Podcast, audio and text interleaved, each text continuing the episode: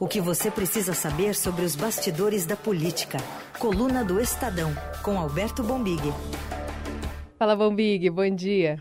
Bom dia, bom dia. Tô de azul. Azul? Tá bom. Azul. Mera coincidência. Mera coincidência. Eu até não pensei hoje em colocar uma de vermelho, mas não tinha uma perto lá, tava escuro, eu saí de escuro de casa e falei, ah, deixa eu ir com a preta mesmo. Não estou como. Uh, tem uma nota na coluna, você chegou a ver, né? Que a Caixa Econômica recomendou que os funcionários não usassem vermelho. pois é. Mas azul. Alegou que só azul é a cor da caixa, vai. É. E que a, a determinação não partiu da direção. Isso. Mas é estranho. É estranho. Você tem costume de ter visita de Papai Noel aí na tua casa, não? Filho pequeno e tal? Não, tem aquele que chega, chega misteriosamente na madrugada. Ah, Esse tá. sempre todo ano vem. Entendi. Sem customizações, então. Não, ele. As crianças tentam esperar, mas não, uma hora o sono derruba. Ainda, né? Ainda rola. e aí assim. ele aparece. Quando, aí de manhã tem, tem, tem as pegadas, tem o presente, né? Tem um, tem o mistério todo ainda. Entendi. Então tá bom. Vamos falar então sobre ter... vida real. Vamos ver se traz alguma coisa pra mim. Esse... Vamos ver se traz alguma coisa pra mim também esse ano, viu? Seria Será? bom. Ano foi duro. Ano Olha, se duro. trazer um peru, que tá caro, já tá bom, né? A picanha também é bacana. É, verdade. Vamos, vamos melhorar esse objetivo. Não, peru, peru também é bacana. Eu gosto do peru de Natal, assim. É. Legal. Mas a picanha vai bem. Bom, vamos falar sobre orçamento então, porque a gente tem uma movimentação muito grande de auditores da Receita Federal decidindo paralisar parte das suas atividades em todo o país e adotar a chamada operação padrão nos aeroportos e demais alfândegas do país. A medida tem como objetivo pressionar o governo federal a regulamentar esse pagamento de um bônus de eficiência à categoria, depois do Congresso não reservar os recursos para a gratificação em 2022. Em vez disso, o presidente Bolsonaro, que destinou esses quase 2 bilhões de reais para aumento salarial apenas de policiais federais em um aceno eleitoral para um ano em que ele vai tentar a reeleição. E aí, na live de ontem nas redes sociais, o presidente disse que ainda não definiu como vai aplicar esse valor previsto aí no orçamento.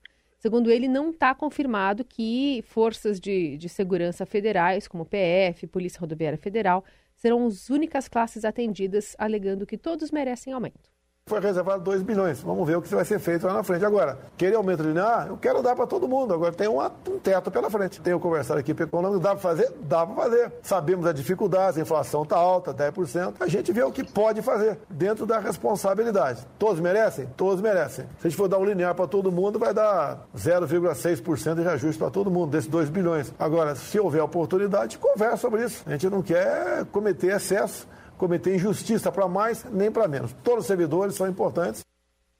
Vamos por partes aí. Vamos falar primeiro dessa questão envolvendo a Operação Tartaruga, Operação Padrão, que na quarta-feira a coluna do Estadão já trazia apurações que apontavam nessa direção, né? Exatamente, né? Os problemas dos aeroportos nesse final de ano, já está um final de ano bastante conturbado, a empresa deixou de voar, todo mundo ainda preocupado com, com pandemia, né? E, e agora essa operação padrão é o Bolsonaro se meteu numa enrascada ali, né? Claramente, porque a elite do serviço público está com ameaça de, de uma mega greve, né? Uma greve grande, muito nos moldes do que foi aquela greve de 2012, no governo da Dilma ainda. É, então você tem os auditores fiscais, tem várias categorias aí. Prova disso é que ontem na live ele tentou dizer não, não está certo para os policiais é, federais, né? Pra, é, agentes penais, policiais rodoviários federais, Polícia Federal, é, tem reservado 2 bilhões, mas vamos ver, todo mundo merece. Ele tentou, ficou se escorregando ali, né? Ele elogia também os policiais, eu acho que ali não tem volta, né? Porque praticamente anunciou o aumento, né? agora vai tirar, né? Aí é crueldade até, né? E está pressionado pelo, pelo, pelas demais categorias, né? Ou seja, vai ser difícil de escapar acho que vai sobrar para o Paulo Guedes e para a equipe econômica tentar uma mágica que consiga contemplar o aumento linear como ele próprio observou é estranho, né? Porque você vai dar muito pouco para todo mundo e agora se começar nesse pinga-pinga com as categorias, né? Fazer de uma forma fragmentada, vai ter uma reação em cadeia, né? Todo mundo quer, todo mundo apertado, todo mundo querendo é o famoso farinha pouco, meu pirão primeiro. Hum. É, e é um efeito colateral muito ruim, né? Dessa forma que o Bolsonaro, o governo Bolsonaro é, tem de tratar o orçamento público, né?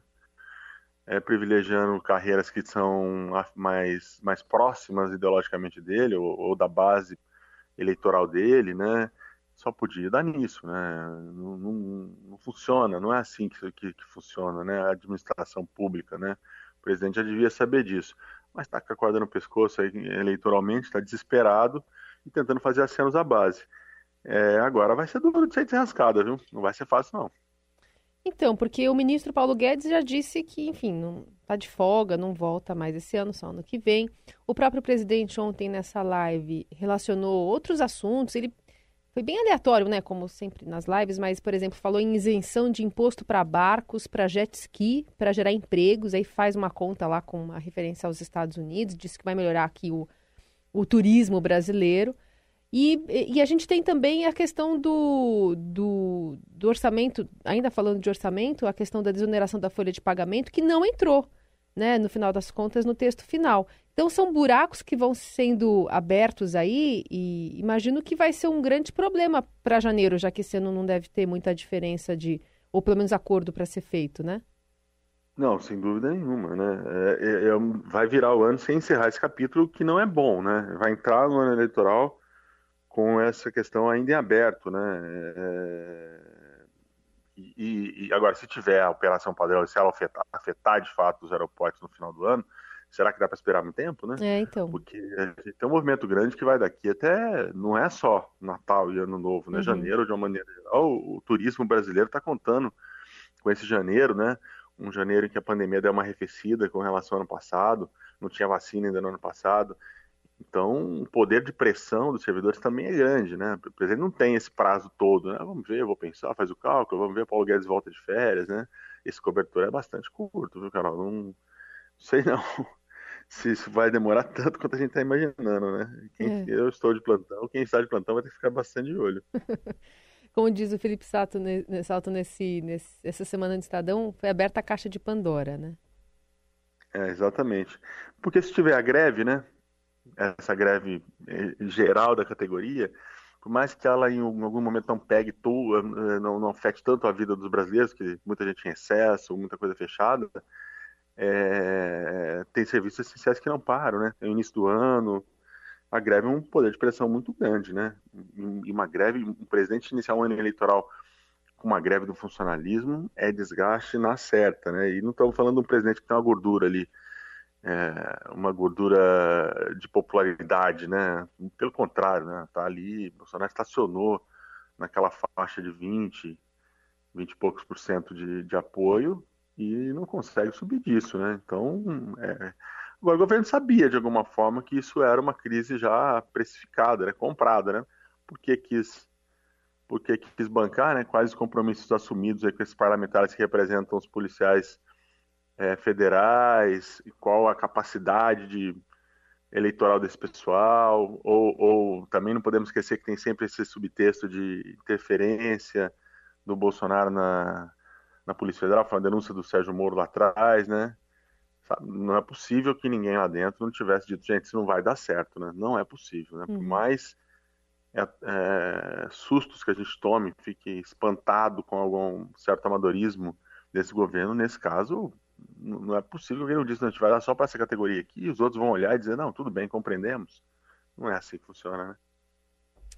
Bom, Big, também vamos falar aqui sobre o ministro da Saúde, bastante atuante nesta semana, Marcelo Queiroga, que afirmou que o governo exigirá prescrição médica, autorização por escrito dos pais para aplicação da vacina contra a Covid em crianças de 5 a 11 anos, que já foi autorizada pela Anvisa. Essa exigência não é feita em qualquer outra imunização infantil e, embora a Covid tenha sido a segunda maior causa de mortes de criança nessa faixa etária do país nesse ano, o ministro também minimizou esses números ontem, afirmando que as mortes pela doença nessa faixa etária estão em nível em que, é, enfim, não demanda ali decisões emergenciais. A gente ouve aqui é, esses dois trechos. A recomendação nossa é que essa vacina ela não seja aplicada de forma compulsória, ou seja, depende da vontade dos pais. Os pais eles são livres para levar os seus filhos para receber essa vacina de 5 a 11 anos. Essa vacina estará vinculada à prescrição médica e a recomendação obedece todas as orientações da Anvisa. A Anvisa fez uma série de orientações no que tange a aplicação da vacina, a observação das crianças na sala de imunização e elas têm que ser cumpridas fielmente. Os óbitos em criança estão absolutamente dentro de um patamar que não implica em decisões emergenciais. Ou seja, isso aqui favorece que o Ministério possa tomar uma decisão baseada na evidência científica de qualidade, na questão da segurança, na questão da eficácia e da efetividade. Afinal de contas, nós queremos levar para os pais e para as mães uma palavra de conforto e de esperança. O, o Bombig, o, o Queiroga ele tem perdido medo, né? E o governo, claro, que o respalda, mas ele tem é, falado de uma forma muito mais franca, sem meias palavras, assim, sobre é, vacinação infantil, agora com essa prescrição para as crianças que não têm comorbidades. Qual que é a sua avaliação? É, minha avaliação é que ele está enrolando, né? Para não vacinar. Uhum. É, primeiro, essa consulta, que é a mais estarrecedora possível, de abrir uma consulta pública, ninguém sabe bem o que é, até dia 2 de janeiro para depois ver o que fazia, ora, já tem a, a recomendação da Anvisa, né? É o órgão responsável por isso, né? A Anvisa não tomou essa decisão é, de brincadeira, né? Ela consultou é, sociedade de, de, pediatria, sociedade de imunologia, hospitais renomados, quer dizer, os técnicos da Anvisa têm que ser levados mais a sério, né? Tem que ser respeitados da maneira como, como eles merecem. O governo está desrespeitando, né? É, tá, primeiro teve aquela ameaça lá atrás, que é gravíssima, né? O presidente dizer, vou divulgar os nomes para que é, os contrários pressionem. Gente uhum. do céu, isso, isso, é um absurdo.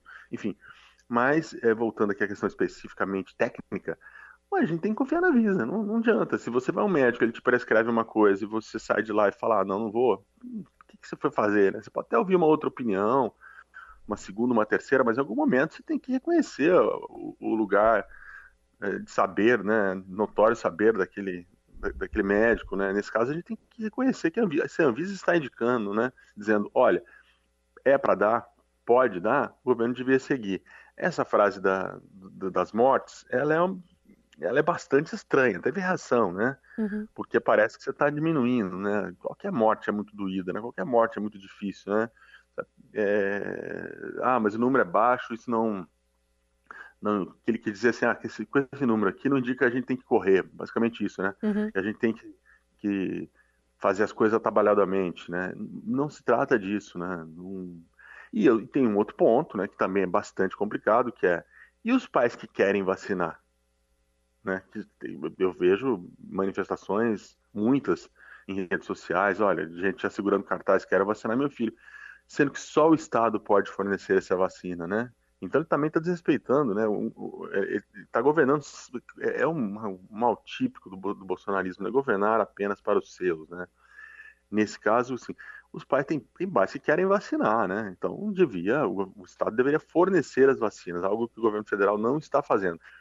E essa negócio de, ah, vai precisar da prescrição médica, meu Deus do céu, aí parece que nós estamos falando da Suécia, né? É. Parece que estamos falando da Suécia, né? Sim, é, é, até, eu acho que eu tenho até vergonha de, de ligar para a pediatra dos meus filhos, pegar a, a, prescrição e levar, sabendo que tanta gente.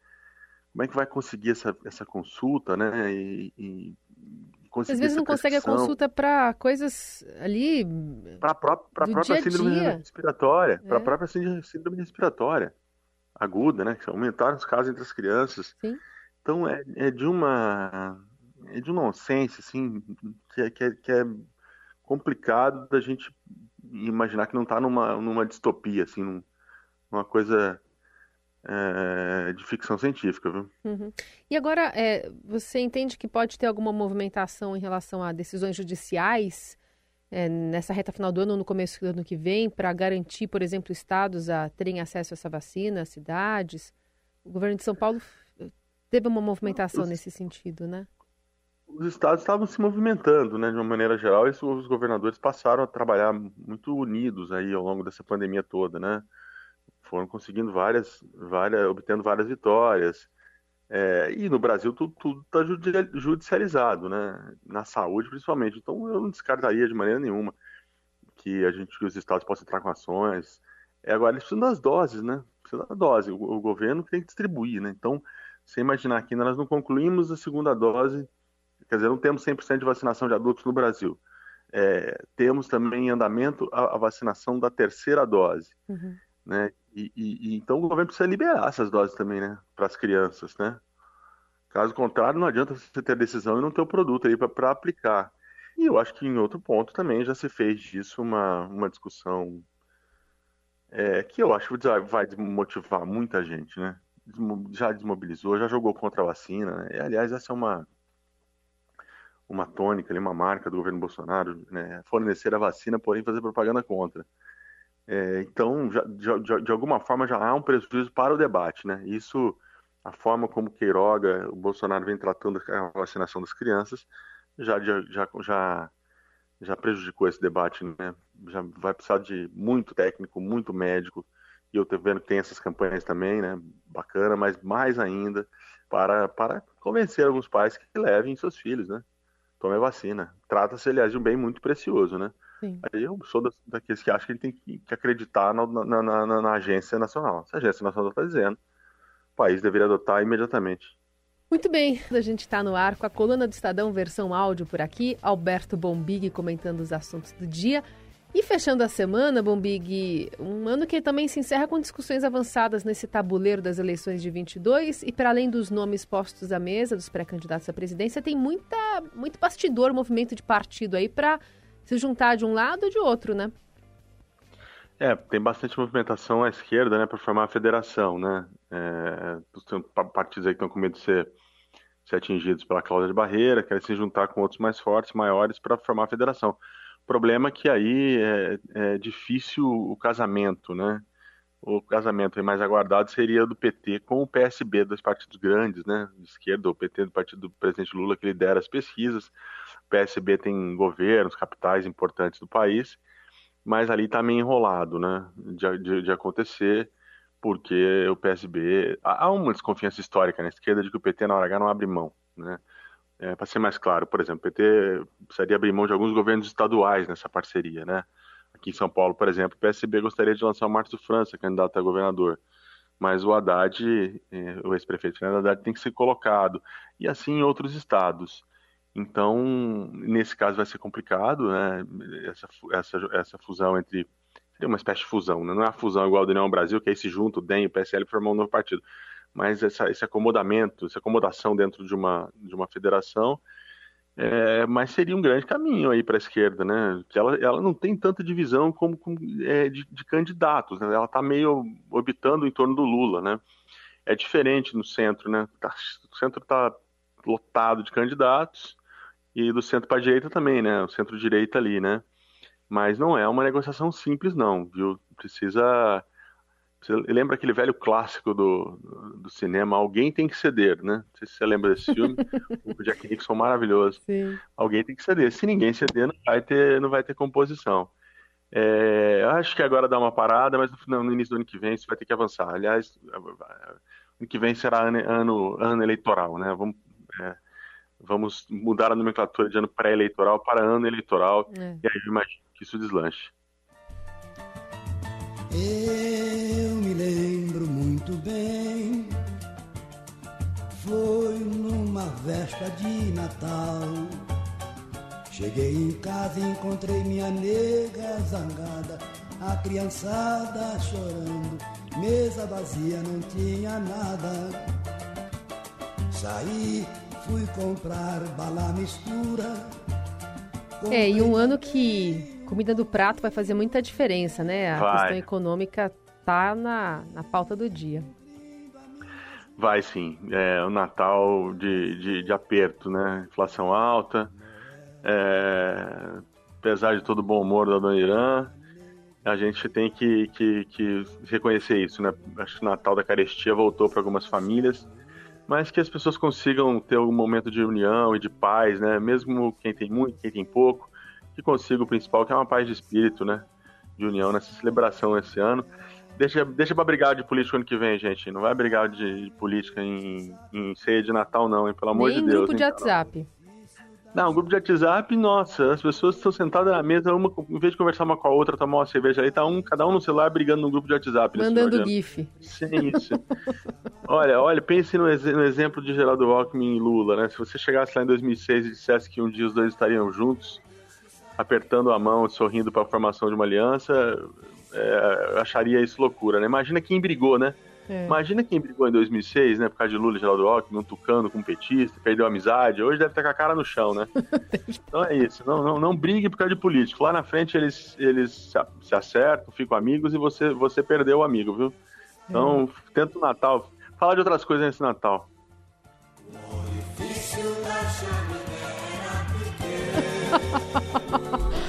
Por exemplo, o orifício da chaminé. Oi, da chaminé é muito bom, hein? um sobizão providencial aqui. Sensacional. Ô, Mig, obrigada, viu? Bom Natal para você, você e pra sua família. Feliz Natal, Carol, para todo mundo que tá nos ouvindo também. Tchau, tchau. Pra me tirar de lá foi preciso chamar os bombeiros